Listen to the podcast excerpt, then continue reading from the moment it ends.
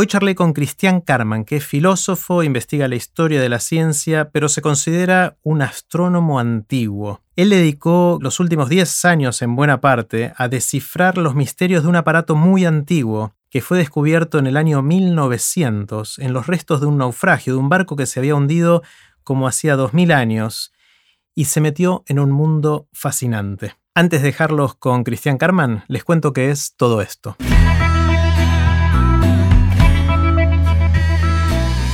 Esto es Aprender de Grandes, el podcast donde comparto lo que aprendo mientras intento aprender durante toda la vida y lo que converso con gente que admiro. En esta primera parte de la conversación con Cristian Carman hablamos sobre muchos temas, incluyendo la diferencia entre un paper científico y una charla TED, sobre la exploración del pasado y tratar de completar el rompecabezas del, pasado sobre la Edad Media, si dejamos de saber cosas que ya sabíamos antes o no. Fue una conversación alucinante. Puse los links relevantes en aprenderdegrandes.com barra Carman, que se escribe con C. Con ustedes, Cristian Carman. Hola, Cristian. ¿Cómo andas, Jerry? Muy bien, muy bien. Un gusto estar con vos acá. Y mm, como sabes, me gusta empezar con, una pregunta bien grande y en tu caso me fascina tu fascinación por eh, la ciencia, pero no como la mayoría de la gente que mira la ciencia, sino mirando para atrás, mirando el pasado de la ciencia y, me encantaría preguntarte qué aprendiste mirando durante tanto tiempo el pasado de la ciencia. Mira, em, parece que lo, primero que, aprendí es eh, ciencia, porque Claro, yo vengo de la filosofía. Entonces, la verdad, por ejemplo, en astronomía no, tenía ningún tipo de conocimiento formal más allá del, del colegio, digamos.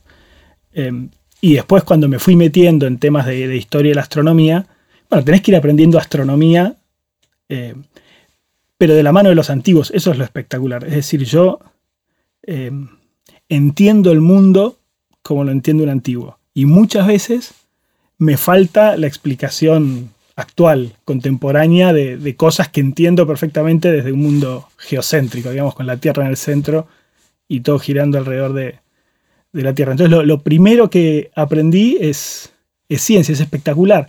En muchas investigaciones, em, nada, siempre me llevan al límite de cosas que no conozco, entonces tengo que estudiarlas, pero siempre con los antiguos. Entonces, también mi forma de razonar, por ejemplo, de resolver problemas, es, Euclides, o sea, es espectacular para mí. Y creo que es una gran ventaja que no la tendría si hubiera venido, a ponerle de, física o de astronomía. o sea, si hubiera estudiado primero eh, alguna ciencia, y bueno, ya, ya estaría contaminado. Una, una, de las cosas que me fascina de imaginarme a los griegos mirando al cielo eh, es mm, que, no tenían ninguno de los instrumentos que tenemos ahora, eh, lo miraban con sus ojos. Esencialmente esa era su, herramienta de medición y a lo sumo se armaban algunas cosas muy sencillas para medir ángulos o, distancias, pero cosas que, uno podría hacer si naciera en, el medio de, la nada, digamos, ¿no? y mirara para arriba y se, hiciera algunas preguntas. Es bastante básico y lo perdemos es un poquito a lo largo de en la educación porque ya contamos con todos esos aparatos que nos permiten medir cosas. tal cual. esa es una de las grandes ventajas que tiene em, la astronomía antigua si vos querés dedicarte a estudiar una ciencia. Em, por ejemplo, si sos filósofo de la ciencia y querés entender bien alguna teoría.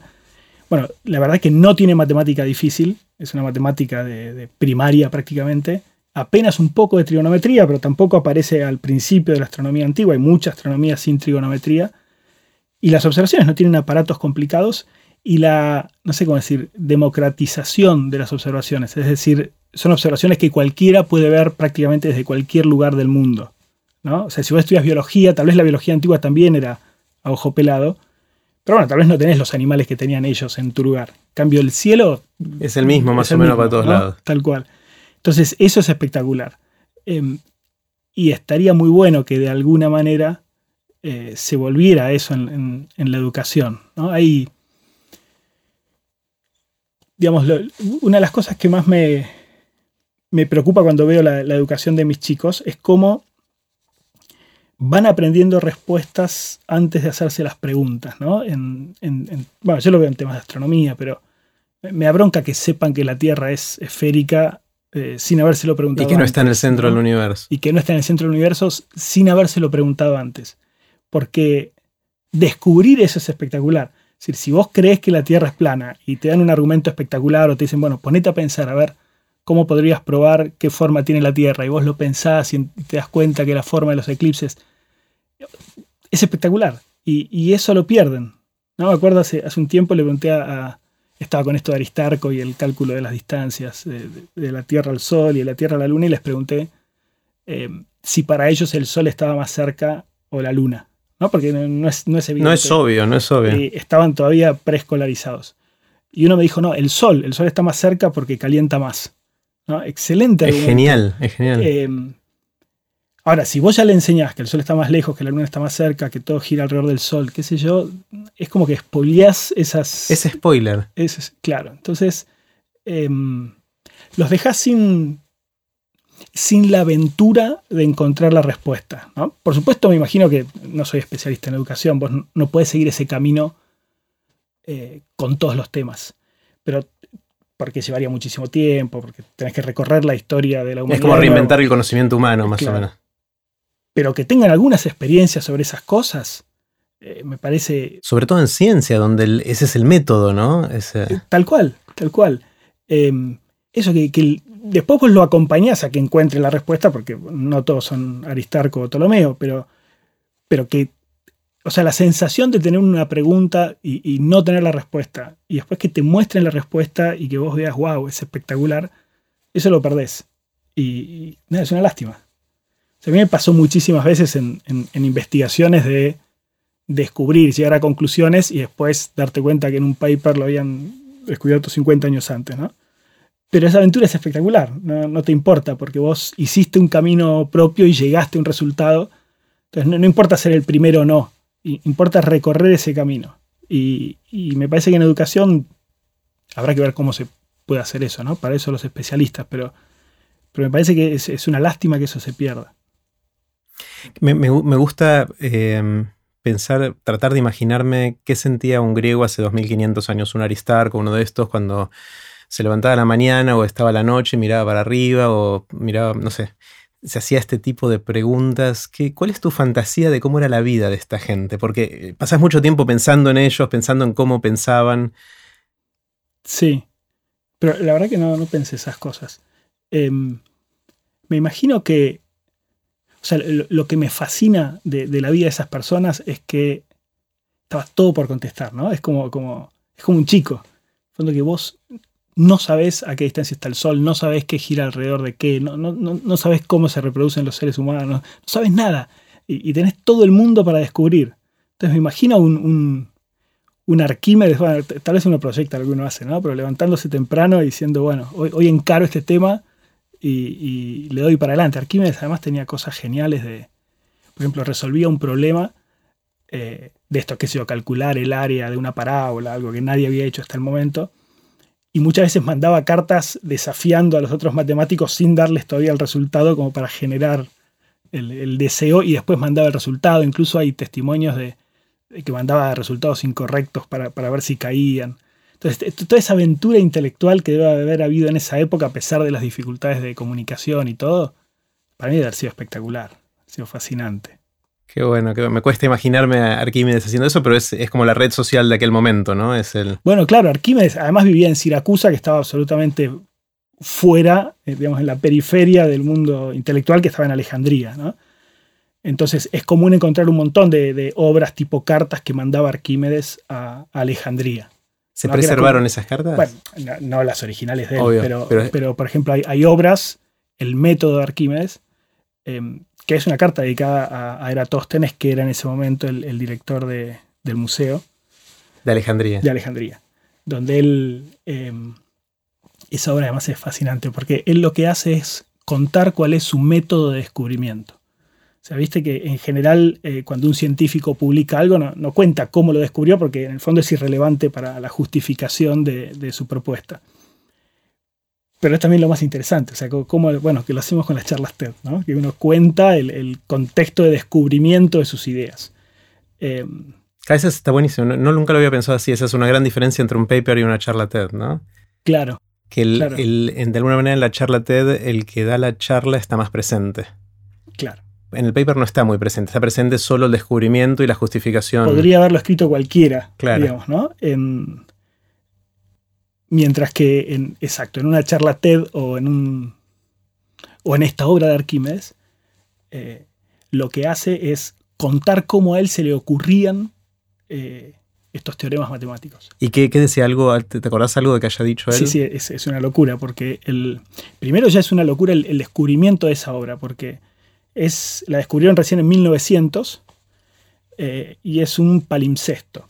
O sea, es eh, antes las, digamos, de los, los papiros, los pergaminos sobre todo, eran, eran carísimos. Entonces muchas veces se reciclaban, digamos, una obra que ya no valía se borraba, se raspaba y se escribía arriba otra obra.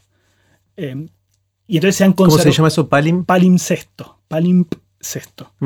Eh, y entonces eh, se han conservado obras debajo de obras. Y esta se descubrió en, en 1900 en un libro de oraciones religiosas en un convento ruso.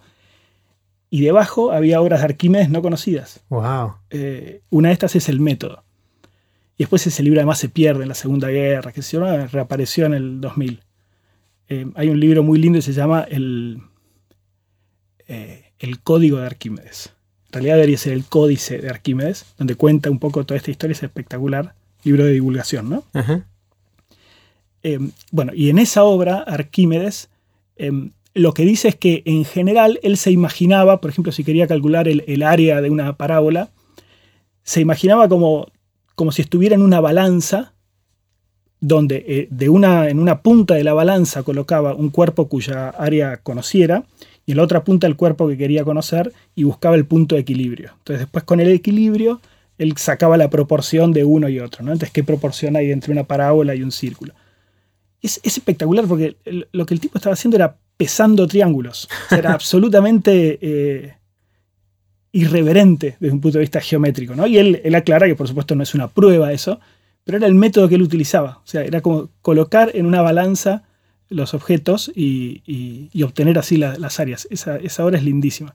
Además, Está bueno como usa la, la herramiental de la época. Seguramente había balanzas. Bueno, pero además él es uno de los que ¿no? E- establece le- las leyes de- del equilibrio de la balanza y Ujú. qué sé yo. Entonces se ve que aprovechó su propio descubrimiento, pero, pero tal cual, es, es, es una obra muy linda más, porque empieza con un elogio a Eratóstenes, como queriendo comprarlo para... Yo sé que que Eratóstenes era bastante más joven que, Arqui- que joven que Arquímedes, y, y empieza elogiándolo, y se ve que ya Arquímedes tenía su, su reconocimiento, ¿no? Claro. Muy linda. O sea, se lo quería comprar Lo antes. quería comprar exactamente Mira. para a ver si conseguía un puestito ahí. En... Y esto fue hace como 2500 años más o menos. Claro, muere en el 212 antes de Cristo, así que 2300 300 años. más o menos. Arquímedes. Claro, claro. Eh, qué increíble. Y, o sea, uno piensa en el, estudio de la historia. A mí siempre me, fascinó pensar qué es lo que uno estudia en la historia, ¿no? Y, creo que hay muchos huecos. Es más, hay más huecos que no huecos. Sabemos solo algunas cosas y, y tratamos de armar ese rompecabezas con piezas. Y de alguna manera vos estás buscando piezas del rompecabezas que faltan, ¿no? Ese, ese, ese es tu, tu trabajo, ¿es eso lo que haces? Claro, eh, exactamente. Lo que nosotros sabemos de, la historia en general es poco, de, la historia científica de los griegos es nada, ¿no? Es, poquísimo. Eh, por ejemplo, de astronomía antes de Ptolomeo, que es del siglo I antes de Cristo, casi no hay, obras completas y lo poco que sabemos es por referencias del mismo Ptolomeo. Entonces uno también tiene que tener muchísima prudencia en sacar conclusiones porque tu base empírica, digamos, tu- tus elementos son muy, muy pobres. Eh, pero tus ganas de conocer son inmensas. Entonces empezás como, como a reconstruir, por ejemplo, el, el- el mecanismo este, el mecanismo de, de anticítera. ¿Cómo puede ser que tengamos uno solo en, en toda la historia de la antigüedad? Evidentemente lo que muestra es que tenemos poquísimo. Y este además tuvimos la ¿No suerte. podría ser que haya habido uno solo?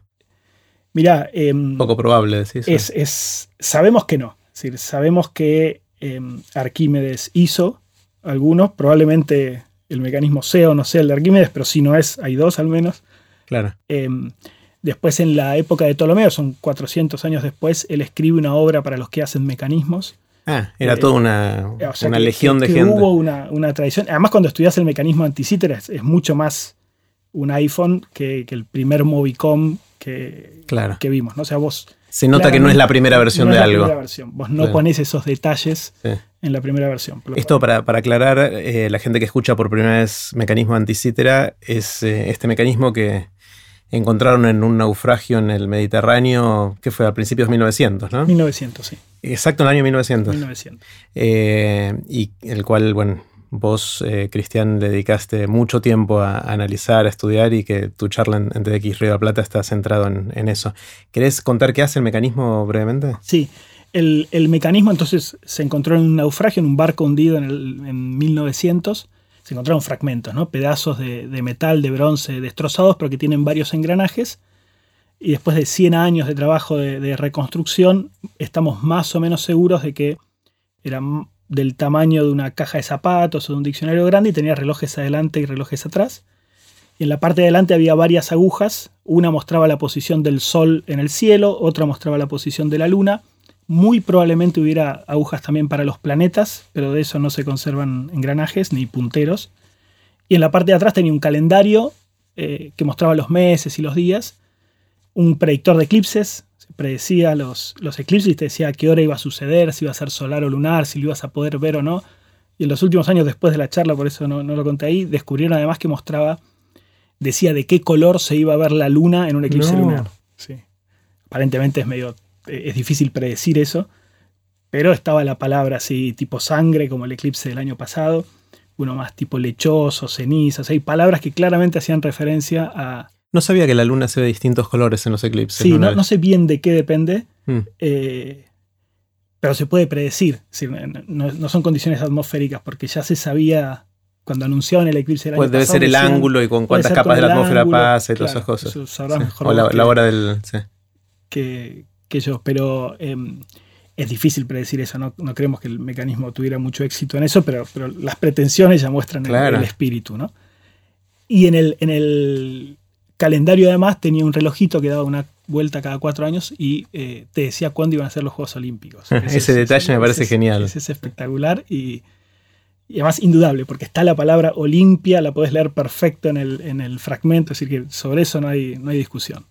Qué loco, qué loco. Es como el, el- el recordatorio que uno se pone en el, en el calendar ahora. Exacto. Che, vienen los Juegos Olímpicos y te sale la Pon- notificación. a ahorrar que, Claro. que se viene el mundial Claro. el año que viene. ¿no? Sí. Una cosa que siempre me, me pareció increíble, escuchando lo que hicieron los griegos hace más de 2000 años, eh, es cuánto sabían de un montón de cosas y cuánto se em, desaprendió eso culturalmente durante la Edad Media. ¿no? Es un- uno, uno dice el conocimiento se va acumulando y construyendo y se va montando arriba de. Sí, Excepto en este, en este gran periodo de la historia de la humanidad donde dejamos de saber cosas que sabíamos. O sea, volvimos a pensar que, que el sol estaba, que la Tierra estaba en el centro de todo. eh, como que el- hubo un montón de cosas que dejaron de. ¿Qué, qué pasó? ahí? O sea, es muy raro eso, ¿no? Yo no lo termino de entender o de Sí, conceptualizar. em, yo tengo una opinión particular sobre eso. Tal vez es uno de los, temas donde disiento con, la mayoría. Eh, pero no soy un especialista en historia medieval. Me, parece que hay, dos, factores. Hay claramente un cambio de interés en, las comunidades intelectuales generales. Es decir, em, eh, pienso en el occidente cristiano, ¿no? El interés está mucho más en usar la creación como ocasión para alabar a Dios, que es lo que nos importa, entonces pasás demasiado rápido. Entonces te basta ver que hay cierto orden en la naturaleza, pero no entenderlo bien para darte cuenta que hay un ordenador y alabarlo y ya está. Entonces perdés interés por, por la creación, preocupado por el creador, eso me parece que es innegable. Pero también me parece que hay una ya muy eh, enraizada campaña sucia contra la Edad Media, ¿no? que, que- que arranca en la modernidad, en la que te hacen ver a los medievales como mucho más ingenuos de lo que realmente eran. ¿no? Por ejemplo, el tema de, la, de que la Tierra era plana eh, en la Edad Media y que Colón quiso dar la vuelta al mundo para probar que la Tierra era esférica. La verdad que Aristóteles había probado que la Tierra era, era esférica y ningún medieval ignoraba eso. Estudiaban las obras de Aristóteles, ¿no? Eh, era, era conocimiento común que la Tierra era esférica. Eh, que, que los medievales pensaban que la Tierra era plana es un invento de la modernidad sobre... Es así. Sí, sí, sí. No hay pero ninguna duda sobre wow, eso. eso. es muy fuerte. Incluso vos, vos ves eh, cualquier representación medieval, qué sé yo, del mundo, en el que está Cristo arriba y, y lo Es que hacen es una esfera. Es una esfera. No, hay representaciones planas del mundo. Eso no quiere decir que tal vez en, algún, en alguna aldea perdida creyera que la Tierra fuera plana, pero la misma ignorancia tenemos hoy. Digamos, agarrás alumnos de, universitarios y no entienden lo que es un eclipse. Entonces, pero eso no quiere decir que, el, mundo no lo entienda, ¿no? Pero qué loco. ¿Y por qué nos, en la escuela nos cuentan esta historia de Colón? Yo, yo lucho contra eso, pero bueno, no, estoy ahí enseñándole a las maestras. Em, para mí, bueno, son tradiciones, ¿no? Se repiten, se repiten, lo, aprendieron ellos cuando eran chicos, lo repiten cuando son maestros. Es falso. O sea, casi es más oscurantista esto que la Edad Media, de alguna manera. Bueno, este es, claro, exacto. Sí, esto es un conocimiento que vos vas repitiendo acríticamente. Y que incluso a veces pasa que, aunque, aunque sepas que no es así, es incómodo corregirlo, porque tenés los libros, porque tenés, porque tenés el cuentito hecho. A mí me pasó con, algunas ideas que traté, que, que, no son estas escolares, ¿no? pero conocimientos típicos de, filósofos acerca de la historia de la astronomía que yo traté de, corregir y entonces que, que, di algunas charlas sobre eso. Y, me acuerdo que uno me dijo, mira, la verdad que tenés razón, pero lo otro es mucho más fácil de explicar. Pero está voy a seguir, pero, es más fácil de explicar. Entonces. Pero que sea fácil de explicar no debería ser un criterio para contarlo. Por supuesto que no. Me, estoy enojando. no lo estoy defendiendo. me parece que puede ser una razón para que estas cosas se.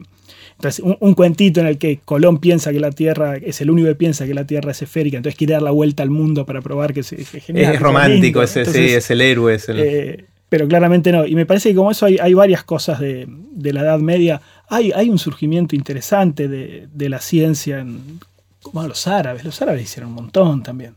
En astronomía no, no fueron revolucionarios, pero... Los números, o sea, el, eh, bueno, el, cero. Exacto, el cero. Algunos creen que está en el mecanismo. Hay, hay toda una discusión. Eh, yo creo que no, pero el mecanismo tiene un relojito chiquitito que tiene tres números o, tres espacios. En uno debería estar el 0, después el 6 y el 12, eh, creo. Perdón, el 8 y el 16. 0, 8, 16, que son las horas que vos tenías que agregarle al predictor de eclipses. Entonces, eh, el, 8 está claro, el 16 está claro, y no se sabe si hay un signo en el lugar donde debería estar el 0. Eh, algunos creen que sí, otros creen que no. Sería espectacular, porque entonces tendrías un 0 un cero griego. ¿no? Claro. Eh, pero bueno, es, una marquita y la marquita que está no está en el centro de ese lugar, entonces hay mucha discusión. Pero los árabes hicieron tremendas contribuciones a, la ciencia. Y por eso me parece que hay, como dos cosas. Eh, ahora, también es cierto que hubo guerras, que, se, desaparecieron bibliotecas y, lo, bueno es que el, conocimiento teórico se conserva en los libros. Entonces vos mientras vos puedes recuperar a Aristóteles 10 siglos después si tenés las obras. Eh, mientras que el conocimiento práctico no. Por eso también es posible que el mecanismo, que una vez que se murió el último que sabía hacer mecanismos... No se hicieron más. No se hicieron más, porque vos le enseñabas a, tu discípulo, ¿no? no escribías libros instructivos. Fíjate que además son incomodísimos, por eso eh, los tutoriales de YouTube tienen tanto éxito, porque aprender viendo es mucho más fácil que aprender leyendo, hacer algo, ¿no? Ahí no había tutoriales. Eran aprendices y maestros y quizás se, murió el último maestro. O, el último aprendiz dijo me voy a dedicar a la economía y, se acabó. Claro, porque ahí alguna vez me contaste que el, después de que desapareció el último de estos mecanismos hace más de 2000 años, tardó más de mil en aparecer algo parecido a eso. Exacto, mecanismos así aparecen recién a fines de la Edad Media y hay algunos perdidos pero mucho más, más básicos, eh, uno del 500 y pico y otro de 1221 que tienen en, un, en el Museo de la Ciencia de Oxford, que se jactan de ser el más antiguo que todavía funciona. Porque ah, ese, todavía tiene partes móviles y, se puede. Y podría funcionar, está, impecable. Es mucho más sencillo, tiene siete engranajes eh, contra los 30 que se conservan y tal vez 60 que tenía el, mecanismo anticítera, pero bueno, ese funciona, el nuestro ya no. Claro. Que lo que nunca había pensado esto sobre la capacidad de perder el saber hacer porque, está, porque no está bien registrado y porque en general se, se solía aprender de maestro a aprendiz. Está bueno, me, quedé pensando en eso como algo que hoy con YouTube y todo eso es algo que haya una gran hecatombe y perdamos toda esa información, no debería pasar, ¿no? Claro, y, me parece que la única que te queda después es la, ingeniería reversa, digamos, a partir del mecanismo ver cómo se hacían. Que pero es mucho más difícil, mucho. Es tremendo, es mucho más laburo. Claro. Em, que es lo que están haciendo vos y otros, que son cientos de, investigadores que están tratando de descifrar el de. Seis, siete. ¿Nada más? Ah, son poquitos. Sí, los, que estamos... Activos en los que estamos activos, o estábamos hasta hace un tiempito, ¿no? Ahora está cayendo bastante el, trabajo. En el mecanismo, sí, ponerle 10, 10 personas en... Me parece esto fascinante. Se descubre este, este naufragio eh, hace 117 años exactamente y, aparece una cosa rara que nadie entiende y que, y, durante 117 años hay gente, no son muchos, pero hay gente en distintos lugares del mundo obsesionados con tratar de descifrar qué había dentro de esto, para qué servía, cómo funcionaba, quién lo había hecho. Eh, eso me parece increíble, o sea, eso tiene es una historia de... Sí, es... Hay una carta de... Eh, Feynman, el, premio Nobel. Richard Feynman. Sí, que, Uno de mis ídolos de toda la vida. Sí. visitó el, museo. Eh, es una carta que le escribe a la hija. Que dice: Estuve en, Atenas, qué sé yo, visité el museo, vi estatuas espectaculares, pero hay un aparato. Entonces en el 80, todo todavía no está muy estudiado. o, un poco antes, tal vez. Eh, hay, un aparato fascinante que está lleno de engranajes y que dicen que podría ser una especie de, astrolabio antiguo. Para mí es, es un divague, dice, ¿no?